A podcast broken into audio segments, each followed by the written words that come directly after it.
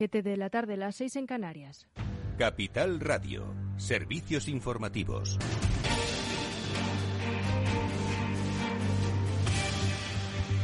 Buenas tardes. La última estadística de violencia de género y doméstica del Instituto Nacional de Estadística refleja que entre los más jóvenes es donde más aumenta el maltrato, informa Ana Sánchez Cuesta. Los menores de 18 años son el grupo de edad en el que más crece la violencia machista, más víctimas y más agresores. Es la población joven en la que más ha aumentado el número de denuncias respecto al año 2020, más del 70%, y entre las adolescentes ha crecido el número de víctimas en casi un 30%. Estos porcentajes corresponden a denunciados y a víctimas de violencia de género con órdenes de protección o medidas cautelares inscritas en el Registro Central para la Protección. Las denuncias hacia hombres agresores aumentan un 3% respecto a 2020, alcanzando un total de 30.050 denuncias y el número de víctimas en 2021 superan a las denuncias en más de 50. Las mujeres, según el INE, fueron víctimas de todo tipo de lesiones, torturas, delitos de integridad moral y amenazas. Las ciudades con más víctimas de violencia machista son Andalucía, Valencia y Madrid, mientras que las ciudades con menos tasas de este tipo de delitos son País Vasco y Cataluña.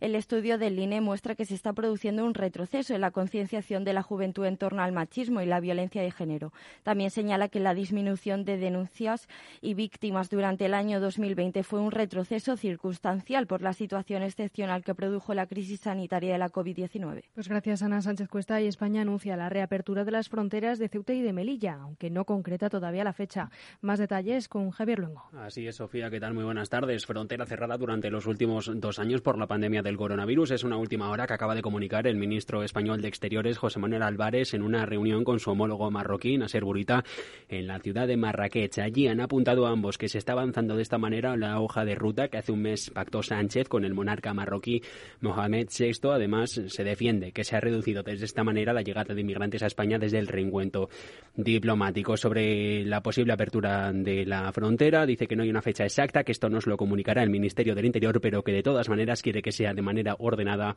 y gradual. Aquí también se ha hablado sobre el caso Pegasus, sobre el caso de espionaje. De momento, Álvarez no entra, dice, a valorar ninguna conjetura ni hipótesis, aunque según está contando el diario británico The Guardian, Marruecos tendría 200 teléfonos españoles entre posibles objetivos a espiar con este programa. Gracias, Javier Luengo. Y un día después de que el ministro de Exteriores, José Manuel Álvarez, defendiera profundizar aún más la relación con Marruecos en lo que el gobierno ha llamado la nueva etapa, el gobierno de los Países Bajos se hace eco del cambio de posición histórico de España respecto al Sáhara Occidental para convertirlo en una autonomía marroquí en lugar de defender las resoluciones de la ONU sobre la necesidad de celebrar un referéndum de autodeterminación para el pueblo saharaui. Así las cosas, Países Bajos ha calificado la propuesta marroquí para el Sahara como seria y creíble para resolver el conflicto en la ex colonia española.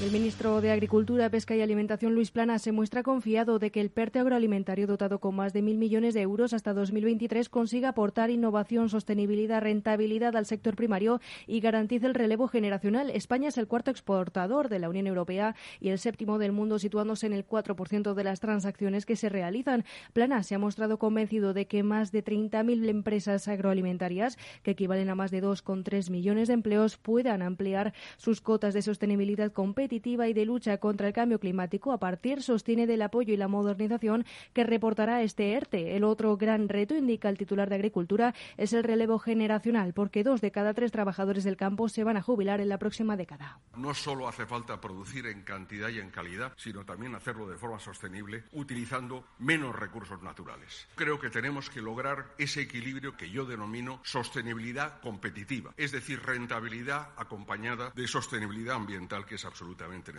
El tercer gran reto es probablemente el más importante, el reto del relevo generacional. Tenemos una inmensa oportunidad de producir ese relevo que es el futuro de nuestra sociedad, con un papel primordial de las agricultoras y ganaderas y continúa el debate en el seno de la mesa de diálogo entre patronal y sindicatos acerca de la negociación de los convenios colectivos. Desde la COE ya dicen no dan cifras, alegando que el empresariado es heterogéneo. Mientras tanto, el Ministerio de Seguridad Social buscará este viernes con las asociaciones de autónomos y los agentes sociales un punto de equilibrio para las cotizaciones de los trabajadores por cuenta propia. Es todo por ahora. Continúen informados en capitalradio.es. Les dejamos en Afterwork con Edu Castillo.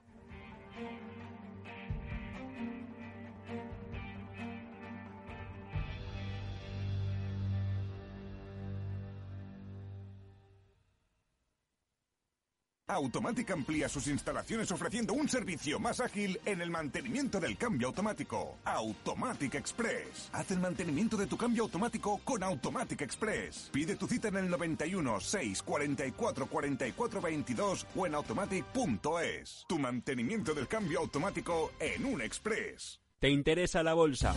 Compra y vende acciones o ETFs con 0 euros de comisión hasta 100.000 euros al mes con XTB. Vente al broker mejor valorado por sus más de 450.000 clientes según Investment Trends y al mejor broker para operar según Rankia. xtb.es.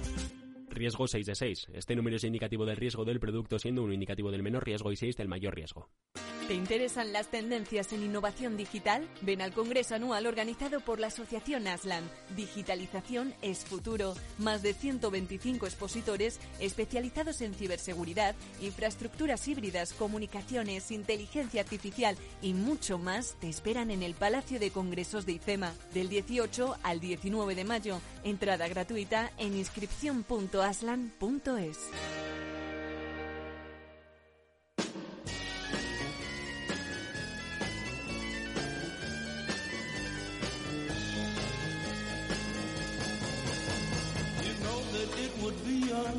Después del trabajo, After Work, con Eduardo Castillo, Capital Radio.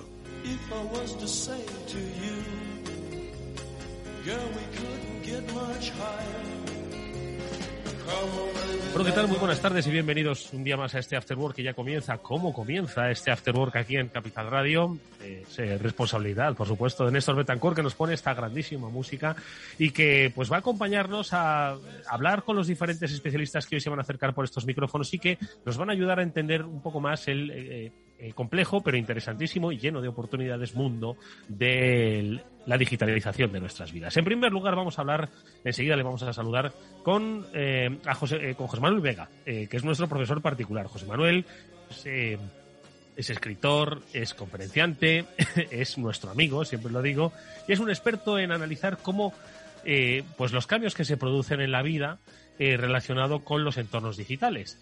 Y si hace poquito eh, nos traía una lección sobre cuál es la relación que tienen los mayores con el mundo digital, ya sabéis, a propósito de las campañas ¿no? que surgían pues especialmente en el sector financiero, en la relación con la administración de las personas mayores y con aquello de que todo se digitalizaba tanto, pues que costaba mucho a la gente pues entender cuáles eran esos procesos. Hoy nos vamos a ir al lado contrario, vamos a hablar del de los niños, pero no tanto del uso de los niños, eh, que los niños hacen de las tecnologías, sino el uso que los papás hacen eh, de las tecnologías teniendo como protagonistas a sus niños. Hoy aprenderemos un concepto nuevo, es el del sharenting, que es una mezcla, ahora nos lo explicará, entre share, compartir, y parenting, pues eh, lo que es, bueno, pues ser padres. ¿Esto qué significa? ¿Estamos usando correctamente la imagen de nuestros hijos en las redes sociales? Esto que compartimos, pues sus primeros pasos, las cucamonas que hacen, o todo tipo de actividades con ellos en familia, compartido para todo el mundo es bueno, es malo, lo estamos haciendo bien, se puede hacer pero de otra manera. Bueno, pues de todo eso le vamos a preguntar a José Manuel, que se ha estudiado el tema y lo ha estado analizando en eh, primera persona. Vamos a intentar no llevarnos las manos a la cabeza, eh, sobre todo si hacemos cosas que dice que son de riesgo. Simplemente que eh, adquiramos un poquito más de cultura digital que seguro que nos va a venir muy bien para empezar mañana pues a controlar un poco lo que hacemos o lo que ponemos de nuestros hijos en redes sociales. Y luego, como cada semana, como cada miércoles, es momento de transformación, es momento de El Transformador. Hoy, además, ya sabéis que es un, un espacio que hacemos con los especialistas de Salesforce y que hoy va a contar con su comunidad. Ya hemos tocado en más de una ocasión cómo hay una comunidad de desarrolladores que no necesariamente forman parte de la organización de Salesforce, pero que su conocimiento sobre la herramienta, sobre la plataforma, hace que em, se cree una comunidad que piense no solo en el propio desarrollo de la plataforma, sino que ayuda a otras personas a optimizar los recursos que utilizan siempre que em, están bajo el paraguas de Salesforce. Bueno, pues hoy con la ayuda de Julio Barrado, al que ya conocimos hace unas semanas, que es para que os hagáis una idea, el, concepto de Julio con respecto a su trabajo eh, con las plataformas de Salesforce es uno de los más, eh, de los most valued professionals, eh, una de las categorías que le confiere Salesforce como uno de los mejores desarrolladores y que más hace por la comunidad de esta compañía. Bueno, pues con él y con Pedro Manuel Molina vamos a hablar del desarrollo, pero también de Dreamolé, un evento que precisamente reúne a la comunidad Salesforce de los profesionales que trabajan con Salesforce para compartir ideas, para compartir conocimiento y sobre todo para compartir tendencias, que es de lo que se trata básicamente de entender hacia dónde se dirigen eh, las tendencias digitales de nuestro tiempo. Bueno, pues de todo eso, amigos, hablamos en este After Work. Ya está por aquí José Manuel Vega, les saludamos enseguida. Bienvenidos.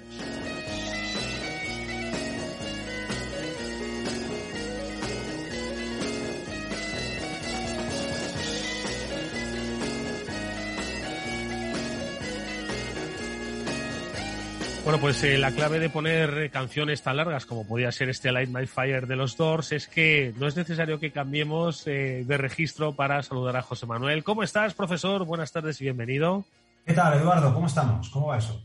¿Te gustan los Doors? Yo, yo durante un tiempo fui un apasionado de la banda de Jim Morrison y no sé si se lo había dicho a Néstor, pero hoy, mira, me ha traído muy buenos recuerdos. Yo es que soy ya soy mayor, pero no tanto como para que me gusten los Doors. Hombre, pero los Doors son grupos quiero decir, intergeneracionales. Es, como Queen o como, yo qué sé, como los Panchos. Atemporal. Es atemporal. Claro, claro. en ese sentido, sí, de acuerdo contigo. ¿no? yo es que fui muy fan de los Doors, hasta el punto de que llevé, cuando se llevaban camisetas de estas así contestatarias, yo las llevaba también de los Doors, en fin. Pero no estamos aquí para hablar de los Doors, sino para hablar de otro tipo de exhibición, el que hacemos a veces los padres de nuestros hijos en las redes sociales, el sharenting. ¿Por qué te has traído hoy este tema a nuestro programa? Bueno, pues como tú bien decías al, empezar, estuvimos hablando en mi última intervención sobre el tema de las personas mayores y, bueno, pues surgió una conexión, digamos, en la cabeza de, mira, ahora que hablamos de personas mayores vamos a hablar de niños. Como de niños ya hicimos otro programa también hace, hace mucho tiempo. Niños y redes sociales, sobre cómo pues acercarse al mundo digital, ¿verdad? Exacto. Bueno, pues he dicho, oye, esta manía que tenemos los papás, ¿no? De, compartir, pues, eh, bueno, pues prácticamente todo, lo que tú decías antes, ¿no? El mira los primeros pasos, eh, mira, ahora hace no sé qué, o ya cuando el niño es un poquito más mayor, ¿no? Incluso cuando es en la etapa infantil, digamos, o incluso la preadolescencia, ¿no? Así que sí, se ha convertido, para lo bueno y para lo malo, en una práctica bastante habitual para, para muchos papás y mamás, potenciada un poco por un punto práctico, o vamos a decirlo funcional, ¿no? Que es, bueno, pues esas familias que están distribuidas geográficamente, ¿no? Que, hoy en día es muy habitual, ¿no? Tres hermanos, uno vive en Estados Unidos, el otro vive en Francia y el otro en, Logroño, ¿no? Y bueno, pues eh, el, poder compartir fotos entre el grupo familiar, pues para que, para que los niños o los primos, digamos, pues estén em, en contacto, o los abuelos, que puedan ver un poco los, los, avances de los niños, porque a lo mejor les ven una o dos veces al año, ¿no? Esas, efectivamente, esa utilidad, vamos a decir, más práctica existe, pero tampoco nos vamos a engañar, también tenemos la, bueno, pues esta otra parte más, vamos a decir, más, eh, bueno, pues lúdica, en la cual pues queremos alimentar un poquito la autoestima todos, ¿no? Con los likes y con los comentarios, ay, qué bonito es tu niño, es igual que su padre, hay que, bueno, este, tipo de cosas, ¿no? Que a todos nos gusta que nos digan que nuestro niño es el más listo, el más alto, el más guapo, etcétera, etcétera. Entonces, sí, efectivamente, hay una parte práctica en este afán por compartir la vida de nuestros hijos, pero también hay, eh, bueno, pues una parte vamos a llamar lúdica, que a lo mejor pues es, incluso excesiva. De hecho, em, podríamos decir que somos la primera generación que está haciendo esto, es decir, no hay antecedentes de qué pasa cuando los niños crecen. Los primeros niños cuyas vidas están compartiendo en redes sociales son los, son los, eh, los actuales, ¿no? Y bueno, pues es probable que muchos de estos niños, bueno, pues no estén de acuerdo cuando sean adultos, ¿no? Y vean bueno, pues lo que hicieron sus padres diez años antes, ¿no? Y con, bueno, compartiendo fotos suyas que, bueno, pues que no, no, no les gustaría probablemente que se, que se compartan, ¿no? Y esta reflexión yo creo que resume muy bien lo que, lo que vamos a contar hoy. Sí, es muy, muy interesante. Tiene obviamente unos riesgos eh, no calculados, porque efectivamente de aquí a 10, 15 años, toda esa falta de privacidad, no solo hacia el niño, que pasado mañana será un adulto, sino también la propia imagen de los niños, ¿no? Es decir, que al final estamos exponiendo, ¿no? La vida de los niños. Sí, al fin y al cabo, hay, un efecto que, yo creo que, lo, podemos entender todos muy bien y es cuando, eh, bueno, pues cuando tú vas a casa de tus padres y en la típica mesita del salón tienen puestas ahí un montón de fotografías, pues lo típico, de tu bautizo, de tu comunión, de cuando te graduaste en la universidad, este tipo de cosas, ¿no? Entonces tú te ves o vas con un amigo de repente y te ve allí y, bueno, pues tú te ves un poco ridículo, ¿no? Es decir, esta foto que le, encanta a mi madre porque es el día de mi graduación o el día de mi comunión, no sé, por decir eh, alguna cosa, y a ti te parece que estás horrible, ¿no? Por mucho que a tu madre le encante, pero tú pues te ves horrible, ¿no? Y si viene algún amigo contigo, se ríe, anda, mira que tenías... Qué pringao.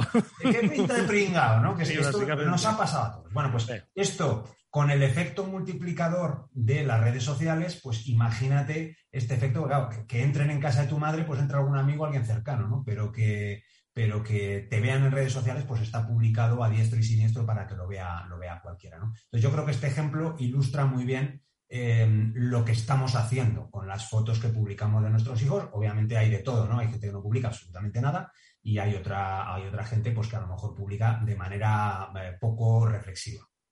Bueno, pues vamos a, si te parece, a registrar o por lo menos a, enumerar algunos de los riesgos que tú visualizas con respecto al uso y abuso de la imagen de nuestros hijos en redes sociales o en las diferentes redes sociales. Eh, ¿Dónde ubicamos así algunos riesgos eh, que sean, bueno, que de alguna forma debamos, nos, nos inviten a la reflexión? Venga. Sí, pues, a ver, por, una parte estamos hablando de, lo que es estrictamente privacidad, que es algo que eh, cuando publico fotos de mis hijos, pues corresponde a los niños, no a nosotros como sus padres, por mucho que seamos sus tutores, eh, digamos, de manera, de manera, desde un punto de vista legal. Al compartir imágenes de nuestros hijos, bueno, pues les estamos creando, vamos a decir, una, huella digital, ¿no? Eh, les estamos eliminando la, privacidad que les corresponde, ¿no? Y bueno, pues puede que cuando sean mayores, bueno, pues no deseen que un buscador, Google o quien corresponda dentro de no sé cuántos años, bueno, pues indexe todas esas fotos suyas, ¿no? Imagínate que, bueno, pues que alguien simplemente hace una búsqueda para buscarme a mí como profesional y de repente aparecen fotos mías de bebé o de niño con 8, 10 años, 12, preadolescente, etcétera, etcétera, ¿no? Entonces, bueno, pues esta parte de la privacidad yo creo que es, muy interesante, ¿no? Reservemos la privacidad para que nuestros hijos el día de mañana la interpreten como, como ellos vean. Sí que es verdad que con respecto a este tema de la privacidad, se ha ido relajando la privacidad con el paso de los años. Es decir, no, es no existe el, mismo concepto de privacidad, por ejemplo, en personas de nuestra edad, como tú y como yo, eh, con, por ejemplo, comparado con chavales de 20 mm, años ahora mismo, ¿no? digamos, tienen un concepto de la privacidad mucho más relajado, ¿no?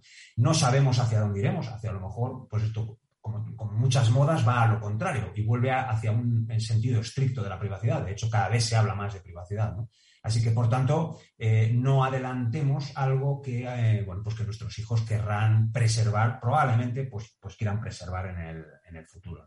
Sí, además, si tantas veces hemos estado diciendo, vamos a ver, en redes sociales no pongas la foto de, de la boda a la que te invitaron donde no sales pues muy bien, eh, donde, y menos en redes sociales profesionales, procura un poco, bueno, pues si te lo pasaste muy bien en Ibiza, pues conservarlo en el recuerdo, mm, no, no exponerlo en plaza pública, ¿de acuerdo? Entonces, ese tipo de cosas. Y, esto es lo mismo, es decir, al final, pues es someter a vuestros hijos, es decir, que mm, obviamente no, no son cosas comparables, pero eh, efectivamente queda público, queda registrado ahí y eso al final forma parte de su, de su huella digital, ¿no? Una huella digital sobre la que ellos no tienen control, ¿no? Y, y vete tú a saber cuando vuestros hijos tengan 18 años, si la ley de, o el derecho al olvido, cómo habrá evolucionado y en qué punto se encontrará el contacto con las grandes corporaciones propietarias, propietarias de esas imágenes, que no serán ni vuestras ni de vuestros hijos. ¿eh?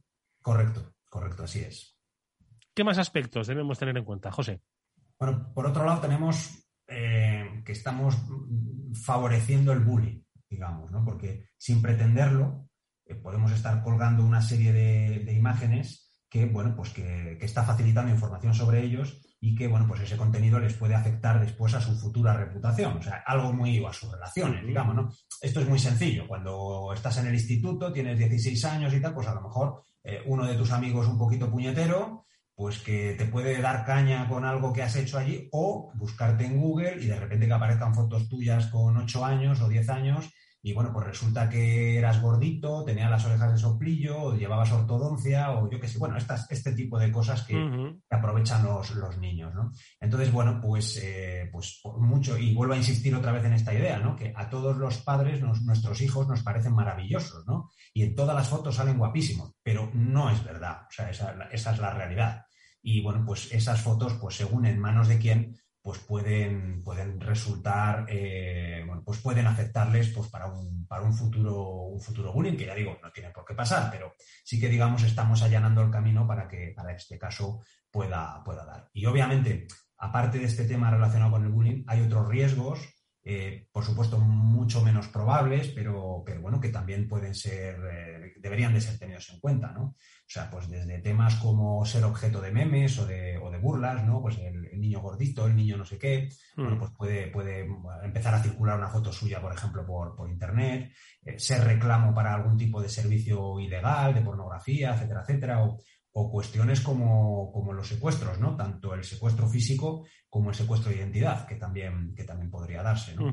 Son riesgos, como digo, mucho más, mucho menos probables, pero bueno, que también, que también están ahí encima de la Sí, además que pensad una cosa, que es que la, o sea, la identidad digital de vuestro hijo, aunque penséis que está en vuestra mano, no está en vuestra mano, ni siquiera eh, eh, está en vuestra mano vuestra propia identidad digital. Vosotros pensad que al dar toda la información sobre vuestra familia, sobre eh, los eh, movimientos que hacéis, cuántos sois, quiénes sois, estáis eh, básicamente perdiendo vuestra propia identidad digital en favor de alguien que puede manejar una, esos datos pues para eh, a través de la ingeniería social bueno pues cometer posibles eh, delitos o posibles estafas de acuerdo así que toda la información que nosotros ponemos y hacemos pública en la red nuestra o de nuestros hijos forma parte también de esa pérdida de identidad con la que otros se pueden servir para como decimos cometer ciberdelitos. Así que muchísimo cuidado eh, con lo que hacéis. Pero bueno no todos son tirones de oreja Ahora lo que vamos a hacer es daros buenos consejos pues para que mm, tratéis un poquito mejor esa identidad digital, porque yo entiendo que es muy fácil pues hacer fotos con los móviles, que estamos todo el día tirando fotos, pero bueno, os vamos a dar seguro que algunos buenos consejos, ¿verdad, José? Para que de, aquí a de, aquí en adelante pues obremos con un poquito más de, de, prudencia y de reflexión. Sí, sí, correcto. Mira, pues lo primero de todo, mm, tres reflexiones, tres reflexiones. La primera, Em, hay que pensar que nuestro hijo no gana nada con que publiquemos sus fotos. Es decir, que al final esto es un tema del ego de los padres, ¿vale? Y no de los niños. Los niños les da exactamente igual si la foto está o no, está, ¿vale? Así que, por tanto, eh, no, no nos justifiquemos, no voy a poner la foto para. No, la realidad es que la foto se publica por, el ego de sus padres, ¿vale?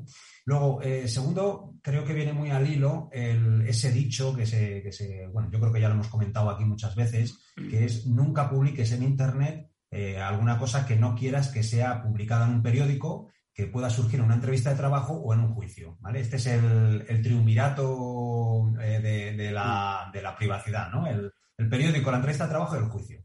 Así que, bueno, pues eso, mm, tengamos en cuenta eh, ese tipo de... Esto aplica para todo lo que se publica en Internet. Y por, y por último, también decir que todo lo que publique en Internet, pues aunque luego lo borre, eh, bueno, pues eh, escapa de nuestro control, ¿no? Ya que, bueno, pues eso, siempre quedan copias, se puede haber hecho, lo que se puede haber habido una captura, alguien lo puede haber descargado y republicado, eh, etcétera, etcétera, ¿no? incluso los estados, los, los, estados de WhatsApp, los stories de, de Instagram, etcétera, etcétera, pues dicen, no, si a las 24 horas se borra, Sí, pero se puede haber sido capturado por alguno de nuestros followers, ¿no? Así que, bueno, pues eso eh, yo creo que también es interesante. Mm, no, no pensemos que el contenido se va a borrar automáticamente o yo voy a ser capaz de borrarlo en el futuro, ¿no? Porque puede que no, que no sea así. Así que, bueno, creo que estas reflexiones como arranque, ¿no? De este, de este para tratar de ser positivos, exactamente. Venga, pues os vamos a dar una serie de consejos eh, que además que la tecnología está ahí también para ayudaros, ¿vale? Si no sabéis qué hacer, también hay, hay herramientas y aplicaciones que os permiten, bueno, pues un poco limitar ¿no? esa exhibición de vuestros hijos en las redes sociales. Así que vamos con una serie de consejos. José. A ver, mira, el, más sencillo eh, y, el, primordial es el de configurar las opciones de privacidad de nuestras redes sociales. Es decir, que bueno, pues si vamos a publicar fotos de nuestros hijos, bueno, pues que no sea en un perfil público, sino que sea un perfil eh, privado al que solo acceden pues, personas, lo que es nuestro círculo de amistades, familiares y demás, ¿no? pero que no sea público. Entonces, este yo creo que es, es evidente y es el, primero. Y como mm, adicional a esto, bueno, pues en principio utilizar nuestras cuentas personales. Es decir, que lo publico en mi cuenta, en la mía en este caso, José Manuel Vega, no a nombre de mi hijo. Hay gente que publica perfiles, o sea, que directamente crea perfiles de sus hijos y va poniendo fotos ahí con su nombre y apellidos, de tal manera que ahí sí que queda mucho más marcado, mucho más claro para, el futuro. Así que, bueno, pues en, la medida de lo posible, evitar este tipo de eh, cuentas eh, específicas de nuestros hijos y publicarlo todo con el nuestro, con las opciones de privacidad pues más, bien, bien atadas, ¿no? Para que no sean, no sean perfiles públicos. Más, recomendaciones, José. Eh, vamos con, iba a decir un decálogo, ¿no? Pero por lo menos ocho os podemos dar, ¿verdad? Sí. Venga, pues adelante con ellas. Otras, otras eh, posibilidades. Bueno, pues antes de publicar, pensar cómo se sentiría mm, la versión adulta de nuestro hijo si viera esa foto, bueno, pues, pues dentro de una década, ¿no? es decir, ¿podría esa imagen que vamos a publicar afectar a su autoestima? ¿Podría provocarle algún problema? Podría afectar a sus relaciones, a su trabajo, etcétera, etcétera. Y pensarlo desde una manera, digamos, un tanto objetiva. ¿eh? ¿No? Eh, olvidarnos de eso de qué guapo es mi hijo, ¿no? qué bien salen todas las fotos, porque no es verdad, o sea, no eh, habrá de todo. ¿no? Así que, bueno, pues adelantarnos un poco a eso y pensar en, nuestro hijo, en su versión adulta y, y qué le parecería esto. ¿no? Lo mismo, bueno, pues si nuestros hijos son un poquito más eh, mayores, es decir, si ya tienen 7, 8, 10 años, eh, bueno, pues pedirles su opinión. Oye, eh, ¿a ti qué te parece esta foto? ¿Te ha gustado? ¿Te parece si la compartimos para que vean, la vean los abuelos o los primos o los tíos, etcétera, etcétera? Porque, bueno, pues nos podríamos sorprender y que digan, es que me parece que es algo feísima o feísimo esa foto, ¿no? Bueno, pues no me gusta. Y bueno, pues entonces, en cuyo caso, bueno, pues no, no, no, no publicarla, ¿no? Eh, hay algunas recomendaciones que yo creo que son evidentes, pero que está bien recordarlas, ¿no? Como nunca publicar imágenes en las que eh, los niños aparezcan desnudos eh, total o parcialmente. Entonces, bueno, pues este tipo de cosas, pues yo creo que a futuro pues también pueden ser complicadas, ¿no? Así que siempre evitar este tipo de imágenes. Tampoco nunca dar la localización del niño, de dónde está, ¿no? O cosas como, bueno, pues cuál es su colegio, cuáles son sus costumbres, lo apuntabas al principio de, esta charla, ¿no? Nunca, bueno, pues localizar eh, eh, en un punto concreto a nuestro, a nuestro hijo. Si enviamos imágenes de, a través de aplicaciones de mensajería instantánea, especialmente los grupos, el típico grupo de WhatsApp, para entendernos, o de Telegram, donde hay un montón de personas, grupos del colegio, etcétera, etcétera. Bueno, pues eh, grupos de padres y de, bueno, pues asegurarnos de que las, eh, las, personas que están al otro lado, bueno, pues son de confianza, es decir, saber exactamente quiénes son los que están en ese grupo antes de publicar una imagen de, nuestros hijos, ¿no?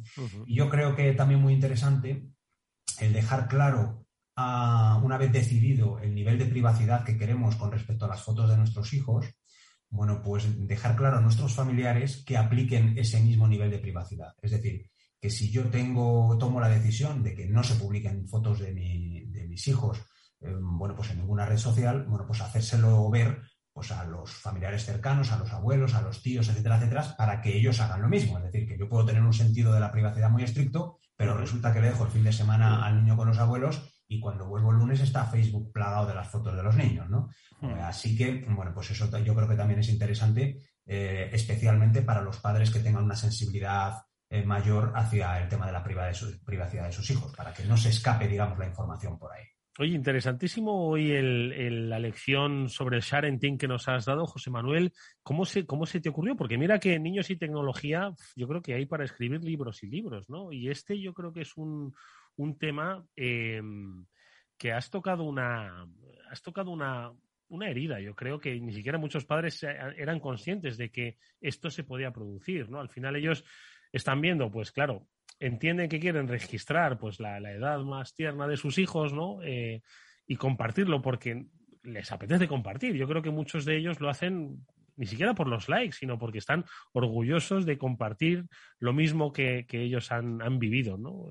pues ese momento de felicidad, de ese recuerdo o de, ese, de esa situación tan divertida. Pero creo que precisamente esa emocionalidad les ciega un poco sobre estos aspectos ¿no? que has estado apuntando. ¿no? Sí, a ver, yo creo que como en todo aplica la prudencia y, la, y el sentido común. Es decir, eh, quizás a lo mejor ni, no hacer absolutamente nada, no publicarlo y que tus amigos no, sean, ni, no sepan ni que eres padre, ni tampoco lo contrario. Es decir, mm, eh, yo creo que el exceso de publicación de información sobre, en este caso, sobre menores, sobre nuestros hijos, bueno, pues traerá unas consecuencias que las veremos al futuro. O sea, es decir, esto es adelantarnos un poco a lo que, a lo que mm, puede venir pero no lo sabemos. A lo mejor los niños en el futuro están encantados de poder hacer un seguimiento de su, de su, de, toda su vida, ¿no? Yo, prácticamente no hay día que no, que no haga una foto a, mi hija, ¿no?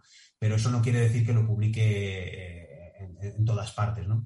Así que por muy orgullosos que estemos de nuestros hijos, pues bueno, yo creo que el orgullo hay que demostrarlo a lo mejor de otras maneras y no, eh, bueno, pues excediéndonos con la publicación de este tipo de contenido, vídeos, imágenes, etcétera, etcétera, en, en redes abiertas al, público, ¿no?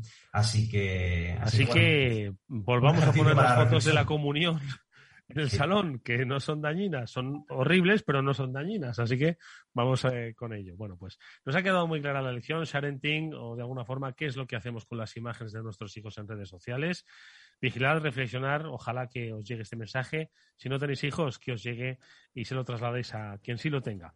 Eh, José Manuel Vega es eh, director de estrategia digital del equipo, es conferenciante, es nuestro profesor particular. Como siempre, gracias eh, José, ha sido un placer escucharte. Hasta una próxima cita. No sé si te pedirte que me adelantes un poco temática, si estás dándole ya un poco al, cerebro. Le, estoy dando al cerebro, no voy a adelantar mucho, pero a lo mejor tenemos una, invitada que nos va a hablar de temas de empresa, de coaching ejecutivo, que puede ser muy interesante. Pero eso será. yo, sé eh, mucho de coaching, ¿eh? Son estos sé, lo sé. Lo sé. Por eso sé que te va a gustar el tema. pues allí la esperamos. Gracias, José Manuel. Hasta muy pronto. Nos vemos. Un abrazo. Un consejo, si inviertes en bolsa y no conoces XTB, es muy probable que estés pagando de más. Atento porque con XTB comprar o vender acciones y ETFs no tiene ninguna comisión hasta 100.000 euros de valor nominal al mes vas a seguir pagando comisiones en tus operaciones. Recuerda que XTB no te cobra comisiones en la compra y venta de acciones al contado y ETFs. Tienes que entrar en xtb.es, abrir una cuenta online de una manera rápida y sencilla, con atención al cliente en castellano y disponible las 24 horas al día. ¿A qué estás esperando? Ya son más de 450.000 clientes los que confían en xtb.es. Riesgo 6 de 6. Este número es indicativo del riesgo del producto, siendo uno indicativo del menor riesgo y 6 del mayor riesgo. After Work con Eduardo Castillo. ¿Qué es ir más allá? Con Arval podrás llegar donde te propongas de la forma más sostenible y asegurar un mundo mejor contribuyendo a la seguridad en carretera, al futuro de las ciudades y a la calidad de vida. Ser responsable sin tener miedo al liderar el cambio. Arval, la transición energética arranca aquí. Más información en arval.es. Finanbest, ganadores del premio del diario Expansión a la cartera de fondos de inversión más rentable en 2021 en categoría conservadora. Finanbest, cinco estrellas Morningstar para nuestro plan de renta fija mixta. Finanbest, gestor automatizado líder en rentabilidad por tercer año consecutivo. Finanbest, tú ganas. Eduardo Castillo en Capital Radio, After Work. A continuación, El Transformador, de la mano de Salesforce.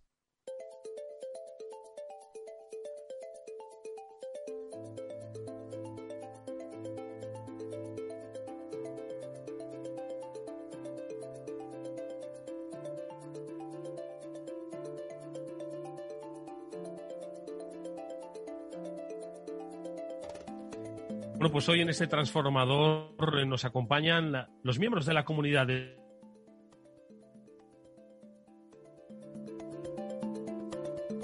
de esta plataforma que no se queda solo en la propia compañía, que desarrolla pues capacidades, desarrolla conocimiento, desarrolla oportunidades laborales y desarrolla también, em, pues yo creo que un eh, una importantísima, como decimos, comunidad de trabajo que hoy es la que queremos hoy poner eh, de manifiesto en, eh, en nuestro programa El Transformador. Para ello le hemos pedido eh, que repita en este transformador a Julio Barrado para que nos hable además de un encuentro, de un evento que yo creo que sintetiza y simboliza cuál es el, concepto de comunidad en torno al, ecosistema de Salesforce. Estamos hablando de Dreamole. Primero saludamos a Julio Barrado. Julio, ¿qué tal? ¿Cómo estás? Buenas tardes, bienvenido. Hola, buenas tardes, Eduardo. Muchas gracias por invitarnos. Un placer eh, que esté con nosotros. Eh, recordábamos antes de saludar a, Julio que él es considerado como un MVP, un Most Valued Professional. Es una especie de pues un campeón de la tecnología Salesforce, profesionales que tienen una altísima cualificación con un elevado nivel de conocimiento y que como parte de esa comunidad de Salesforce, pues ayudan al desarrollo, la mejora de las aplicaciones, siempre pensando en qué más puede hacer esta herramienta por nosotros. Por nosotros somos empresas en nuestra relación con nuestros clientes, nuestros empleados, el mundo digital. Bueno, pues de Dreamole vamos a hablar con precisamente otra figura que forma parte de ese ecosistema de la comunidad de Salesforce, que es eh, Pedro Manuel Molina, que es desarrollador de Salesforce. Pedro, ¿qué tal? ¿Cómo estás? Buenas tardes y bienvenido. Hola, buenas tardes, Eduardo. Muchas gracias por, acogernos en tu espacio. Eh, pues eh, una cuestión que os quería yo preguntar a propósito de ese Dreamole es, antes de conocer el evento como tal, es empezar a yo creo que, eh, Julio, a recordar el concepto de comunidad, ¿no? O sea, cuál es el papel que los desarrolladores de Salesforce tienen, cuál es un poco la figura del desarrollador y por qué, estando fuera de la compañía, al final forma parte de ese ecosistema necesario que es tecnología, conocimiento y empleabilidad. Eh, sí, bueno, pues la, comunidad de Salesforce es bastante activa en, en el mundo entero, ¿no? Y como desarrolladores eh, siempre se obtiene mucha, eh, bueno, pues mucho conocimiento y se adquieren eh, conexiones con, otras personas a través de esta, de esta misma comunidad. Salesforce siempre ha promovido el, el uso de, de, los grupos de desarrollo, los grupos de usuarios a nivel local y es una herramienta muy buena para saber que no estás solo en, en, en, en el mundo de Salesforce, ¿no? Porque muchas veces, hasta ahora ya no, no es tanto el caso, porque Salesforce ha tenido un elevado crecimiento en los últimos años, pero hace cinco o seis años, cuando, cuando yo empecé a montar, por ejemplo, el grupo de, desarrollo de Sevilla, era una herramienta muy buena para conocer profesionales en tu entorno que se dedican a lo mismo y, y de los cuales tú no tenías conocimiento. Entonces, eh, ya no es solo eh, a nivel, a nivel em, de aprendizaje, ¿no? Porque en estos grupos se, se, habla de todas las novedades, de, de, lo que, de lo que está por venir en Salesforce, incluso de cosas que eh, no han funcionado bien o problemas que tú has tenido, ¿no? Se puede, se intercambia mucho conocimiento, pero además se intercambian muchas relaciones y eso mm, te crea una zona de confort, un espacio de confort donde tú te sientes a gusto y, es lo que crea la comunidad, ¿no?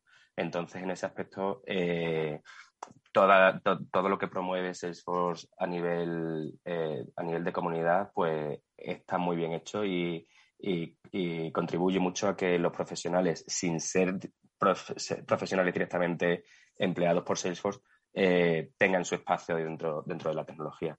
Mm. En el caso de Pedro Manuel, Pedro, ¿cuál es un poco el papel que tú ejerces como desarrollador? ¿Cómo es tu actividad y cómo es esa, como decía Julio, esa relación con eh, no solo Salesforce, sino con ese entorno, con esa comunidad. Bueno, mi papel como desarrollador eh, es, eh, mm, suena, raro igual lo diga así, pero es simplemente un, trabajo, ¿no? como desarrollador, pues desarrollo código, voy a, en mi empresa, trabajo, etcétera, etcétera. La diferencia que tiene Salesforce y, la comunidad de Salesforce, como decía Julio, es la capacidad que tiene para, para compartir. yo antes de trabajar en Salesforce, hace ya bastante tiempo, pero antes de trabajar en Salesforce o, con, la con las tecnologías de Salesforce, trabajé con otras tecnologías y para mí eh, siempre que tenía un problema en el trabajo, quiero decir, eh, te planteaban un problema que tenías que resolver y por carencia de, de, formación o porque te suponía un reto técnico, pues tú tenías que irte a lo típico a internet, a buscar recursos, etcétera, etcétera. Con la que yo trabajaba, con la tecnología con la que yo trabajaba antes, y, y fíjate que es una tecnología bastante grande, muy, muy extendida, me era muy difícil encontrar formación gratuita, recursos, gente, gente compartiendo conocimientos simplemente.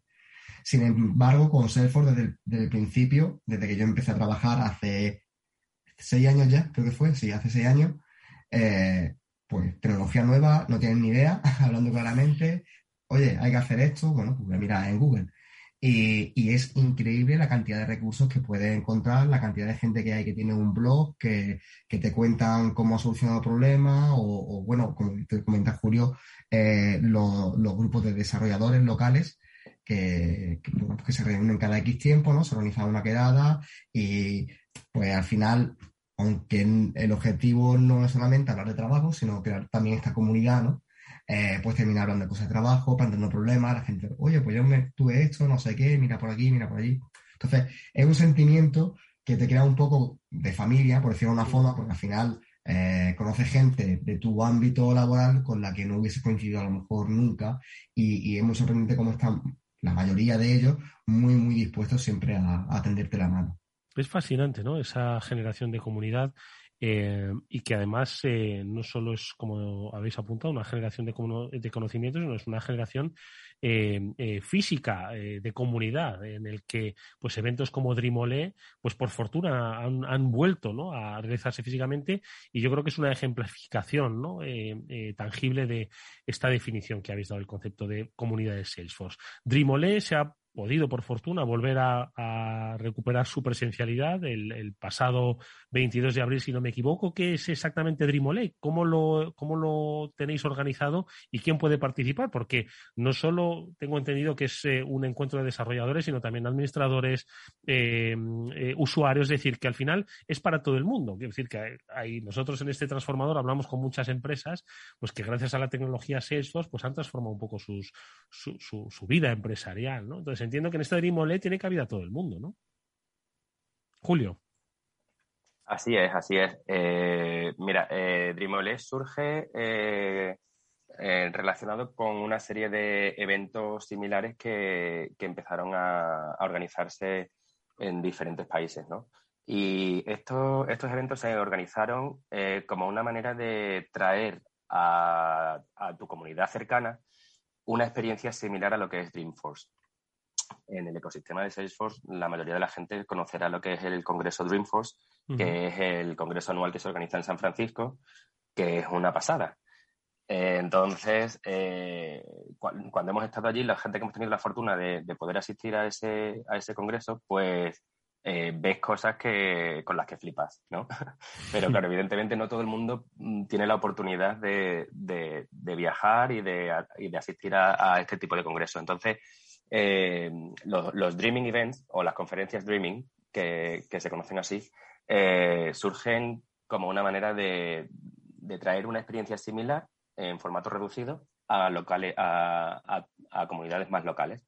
Entonces, eh, bueno, pues ahí está Midwest Dreaming, que es en, el, en el centro de Estados Unidos, está London's Calling, que es en, Londres, Friends Touch Dreaming, que se organiza en París, Check Dreaming, que se organiza en Praga, y nosotros organizamos Dreamolé.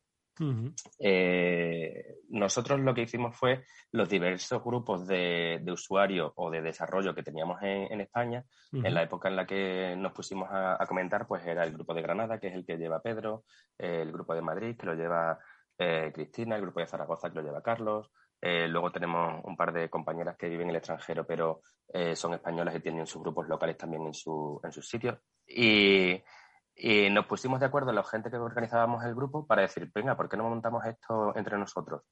Y, nada, y la idea era hacerlo lo más transversal posible. Eh, también el nombre es importante porque, por ejemplo, en otros sitios se organiza siempre en la misma ciudad, pero sin embargo nosotros no queríamos que fuese solo en Madrid, porque somos comunidades de, diferentes puntos de, de, España. Entonces, se ha organizado en Madrid, se ha organizado en Barcelona, se ha organizado en Málaga y este año se ha vuelto a organizar en Madrid, pero mm, la idea es que sea mm, itinerante, y de ahí que no tenga el nombre de una ciudad eh, el evento, ¿no?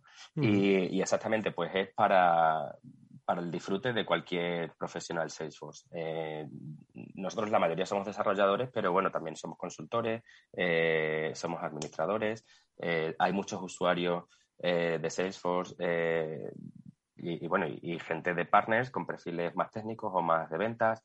Eh, la idea es incluir a, todas las opciones posibles. Eh, tanto, tanto a nivel técnico y demás, como, como también a nivel, eh, a nivel lingüístico, ¿no? Porque estos eventos al final atraen a mucho público extranjero, porque la gente valora el contenido, el contenido y la experiencia de, este tipo de conferencias. Entonces, mm, suele ir a tres o cuatro eh, conferencias de este tipo en, su zona de, influencia, ¿no? Entonces, pues mm, nosotros tenemos mucho público británico eh, y de Europa en general, de Francia, de Alemania.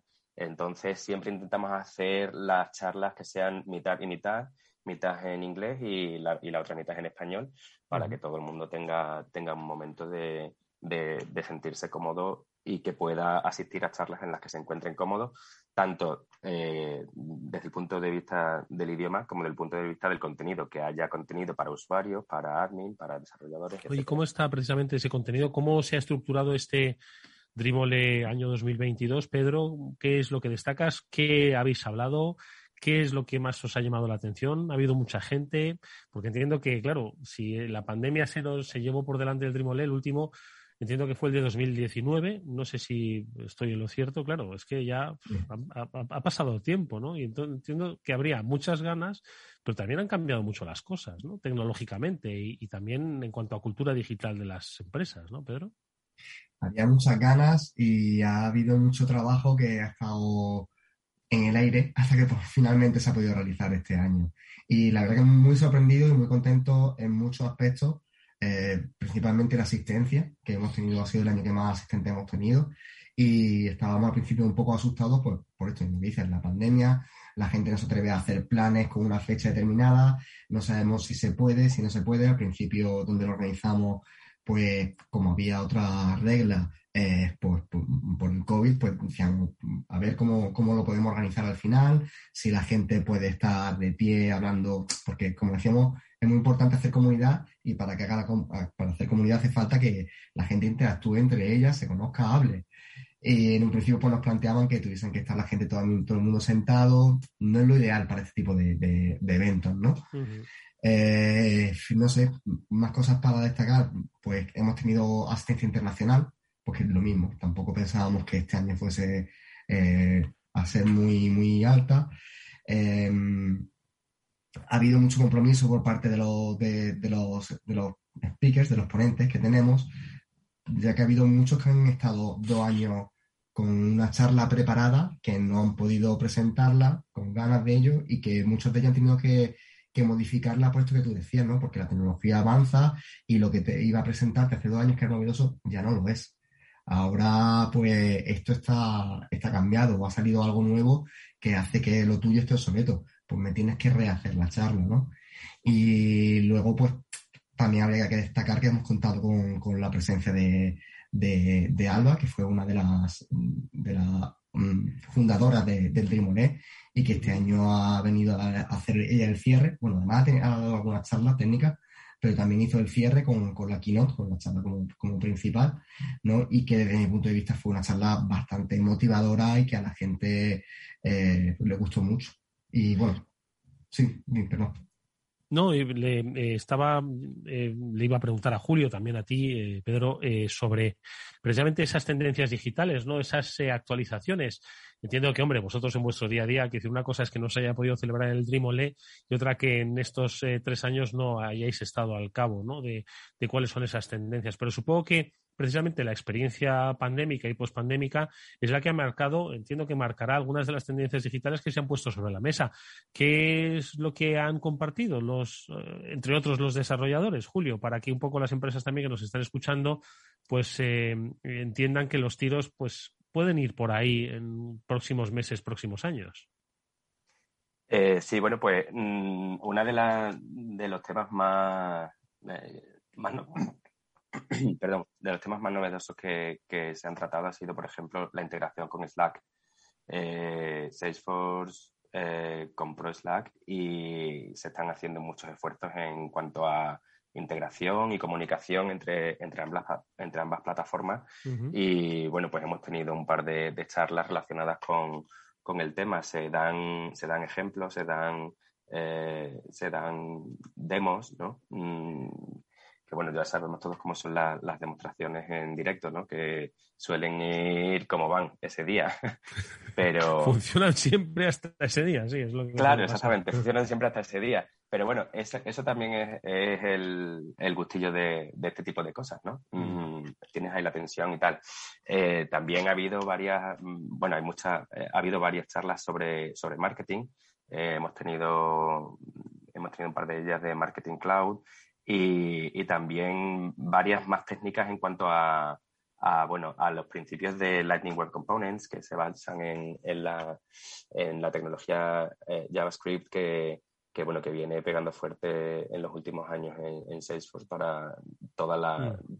todas las mejoras de, de, la interfaz visual que, que ha tenido y, que yo creo que son, que son muy importantes y que, y que son muy valoradas por parte de, los asistentes que tenemos. ¿no? Eh, también da un, portal para que la gente pueda eh, preguntar sin, sin, miedo, porque la gente que está hablando es gente que es igual que los asistentes. Entonces, tienen el mismo tipo de trabajo, tienen el mismo tipo de responsabilidad, entonces es gente, es, es gente cercana a la que te puede eh, arrimar y, y, preguntarle lo que quieras, ¿no? Y, también... No, le iba a preguntar a Pedro, ¿él con qué, con qué se ha quedado? Nos ha dado, eh, Julio, una, una, interesante visión de con qué se ha quedado él. Aquí, ¿A ti qué te llamó la atención de este Dreamole? ¿Con qué te quedarías, Pedro? Técnicamente hablando. Sí, sí, eh, técnicamente. Pues, sé que emocionalmente en las ganas estaban muy, muy, sensibles, ¿no? Pero técnicamente, exactamente, lo digo porque lo, apuntaba, ¿no? Eh, en julio, Slack, al final estábamos hablando de nuevas herramientas de, comunicación y, por supuesto, de otros aspectos más complejos, ¿no? Pero bueno, por otro lado, y ahora lo vamos a hablar, eh, eh, son de fácil adquisición, porque esto es uno de los, de los aspectos que también seguro que se han comentado, me lo comentáis, ¿no? Que es la, la propuesta de desarrollo profesional que puede tener eh, esta comunidad Salesforce. Pero un poco por concluir esta pregunta, eh, Pedro, ¿cuál, ¿con qué te quedabas tú? Bueno, tengo que coincidir un poco con, con, Julio porque tengo el mismo perfil, somos dos desarrolladores, pero, por ejemplo, eh, la demo jam que tuvimos, que es un, una especie de, concurso que se organiza en la que lo, algunos de los sponsors tienen que exponer sus productos en una demo eh, en ese momento, ¿no? No, no, no, no van en vídeo ni, ni slides, nada que está preparado, simplemente una demo y tienen tres minutos para enseñarla. Es algo muy ágil en la que los sponsors, muchos de ellos hacen un poco de teatrillo para amenizarla un poco y, siempre impacta, ¿no? Porque te intentan enseñar como lo mejor de su producto y lo más, lo más impactante, la redundancia. Y, y, bueno, pues los, los sponsors en sí también, la verdad, es que yo estoy muy contento porque ya te digo, o por lo menos era mi percepción. Yo estaba un poco asustado con la asistencia, con cómo se organizase todo, etcétera, etcétera, y recibo mucha, mucha gratitud por parte de los sponsors. Nos dijeron muchas veces que, bien que se había organizado todo, que qué bien que había salido todo, y la verdad que muy, muy contento por esa parte. Oye, y el aspecto de la carrera profesional, han pasado dos años donde han cambiado mucho las cosas, ¿no? ¿Habéis notado? Siempre hemos puesto de manifiesto eh, eh, algunos de los datos, ¿no? Además, recogidos por eh, Salesforce en este informe, por ejemplo, IDC Salesforce Economy, que dice pues que en los próximos años se van a crear pues más de 73.000 puestos de trabajo vinculados a la economía Salesforce. No sé si en este Dreamole, Julio, habéis percibido que la gente está empezando a eh, conocer esta oportunidad profesional que hay en torno a la eh, comunidad Salesforce y si, y si de alguna forma pues se ha puesto, se ha puesto en valor ¿no? este, esta posibilidad, ¿no? esta, esta opción. Eh, sí, totalmente, totalmente, total y absolutamente. Salesforce mm, ha tenido desde el primer momento todas las herramientas disponibles para permitir el trabajo en remoto es una tecnología nacida en la nube, entonces está preparada desde, desde su concepción para, para, el trabajo en remoto. Y, y se nota, y se nota. Eh, la gente, eh, pues, eh, era, era, era, uno de los temas de conversación, ¿no? Bueno, tú que mm, en remoto o no, 100%, 100% híbrido, tal cual. Y, y, también esto ha permitido mucha, mucho mucho reciclaje o mucha reconversión de, perfiles profesionales, que son cosas que nosotros hemos ido percibiendo en, otra, en, otros países, ¿no? Eh, que tienen que, en los que la penetración de Salesforce eh, es anterior a, a la penetración en España, pero aquí no había perfiles de, no había muchas, muchos casos de, perfiles de, negocio o perfiles de ventas que, que, daban el cambio a ser administradores o que o de admin se transformaban en desarrolladores. Y en ese sentido, eh, yo creo que el tema de facilitar de, pues eso, el, el, cambio pandémico de, la concepción del trabajo ha dado, ha dado lugar a que mucha gente dé el paso a, transformar su, carrera y, bueno, y desarrollar su perfil eh, para adaptarlo a, la tecnología Salesforce que te permite eh, muy fácilmente eh, adquirir conocimiento y, bueno, pues reutilizar tus, tus skills de otra manera. Mm. Qué interesante esto, ¿eh? ¿Cuál es un poco tu visión, Pedro, sobre lo que comentaba Julio? Eh, pues como dice él, Salesforce la verdad que, mm, ha ayudado mucho, ayuda mucho a, la reconversión, sobre todo porque tiene, una plataforma de, aprendizaje, ¿no? De self-learning, que se diría, eh, que es gratuita y que, como decía antes, en otras, en otras tecnologías no, no, la, no la tienes, ¿no? Eh, esta plataforma se llama Trailhead y, es que desde el principio, yo, digo, yo venía de, otra tecnología muy diferente a Salesforce y yo fue gracias a esta, a esta plataforma como pude aprender a, o como pude reciclarme y aprender el lenguaje de programación de Salesforce, bueno, no solo la, parte de programación, sino también la parte de, admin, ¿no? Entonces, mm, da muchas, muchas herramientas para, poder reciclarte, para poder evolucionar y para poder continuar. Y como también decía, bueno, tanto con el tema de la pandemia, siempre, y, desde antes, ¿no? Siempre ha dado la opción muy fácilmente de, poder trabajar de forma remota. Mm. Eh, yo creo que este es un aspecto que en un minuto merece la pena comentar, ¿no? Y es las opciones ¿no? de, desarrollo profesional y de, y de, trabajo que puede haber ahora, eh, ya no solo por esas cifras ¿no? que se van a necesitar, según este informe, sino las propias necesidades de, tener unas habilidades digitales que nos enfrenten al mundo, o bien a través de la comunidad Salesforce, o bien a través de lo que sea, pero que va a ser necesario dotarse de habilidades digitales. Julio. Sí, exactamente. Al fin y al cabo, mmm, todos los cambios que, a los que nos vemos expuestos en, la tecnología Salesforce son cambios de, la tecnología eh, a nivel global. Eh, todas las novedades que se van implementando son para adaptarse a lo que el mundo nos está pidiendo y nos está solicitando. Eh, y, claro, también nosotros como usuarios tenemos que estar bastante al día, ¿no?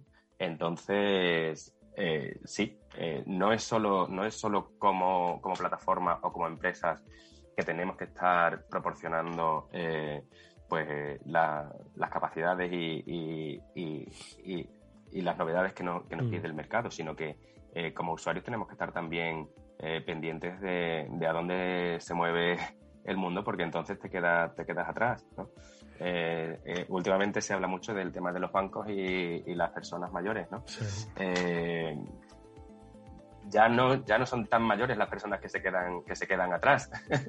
Entonces, eh, bueno, pues es un tema muy, muy, muy curioso y muy interesante. Bueno, pues sobre el que volveremos, estoy seguro. Y hoy lo hemos hecho a través de la comunidad Salesforce, hoy lo hemos hecho a través de pues, dos de sus protagonistas, de Julio Barrado y de Pedro Manuel Molina, ambos desarrolladores, ambos pues responsables de organizar este Dream que, que es, como decimos, la constatación de que la comunidad Salesforce crece, se comunica, eh, comparte y aumenta el conocimiento. Os agradecemos a ambos, Julio, Pedro, que hayáis estado con nosotros en este transformador. Estoy seguro de que habéis hecho reflexionar a muchas personas y habéis despertado la chispa de la curiosidad en otras tantas. Mucha suerte por el futuro, hasta muy pronto. Muchas gracias. Buenas tardes. Y nosotros nos despedimos hasta mañana, que volveremos como siempre a las 19 horas aquí en la sintonía de Capital Radio. Adiós.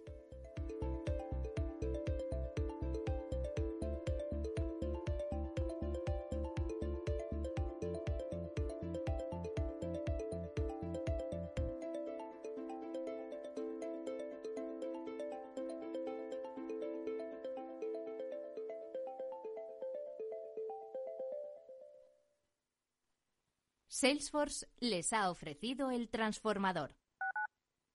Capital Radio Madrid 103.2. Nueva frecuencia, nuevo sonido. Muy buenas, mi nombre es Sergio Fernández y estoy aquí para invitarte al primer programa de criptomonedas de la radio española. ¿Quieres saber qué es un Bitcoin? ¿Qué es esto de Cardano, Solana, Ethereum? Todo esto te lo vamos a contar en Cripto Capital de lunes a jueves de aquí en Capital Radio. ¿Está pensando en montar una empresa pero no se atreve a dar el paso en solitario? Busca una marca conocida y consolidada que le respalde. En Franquiciados le ayudamos a elegir el negocio que más se ajuste a sus necesidades. Franquicias de éxito, innovadoras, de baja inversión. Los miércoles a las 12 en Capital Radio tienen una cita con el único programa de radio de España especializado en la industria de la franquicia. Franquiciados con Mabel Calatrava.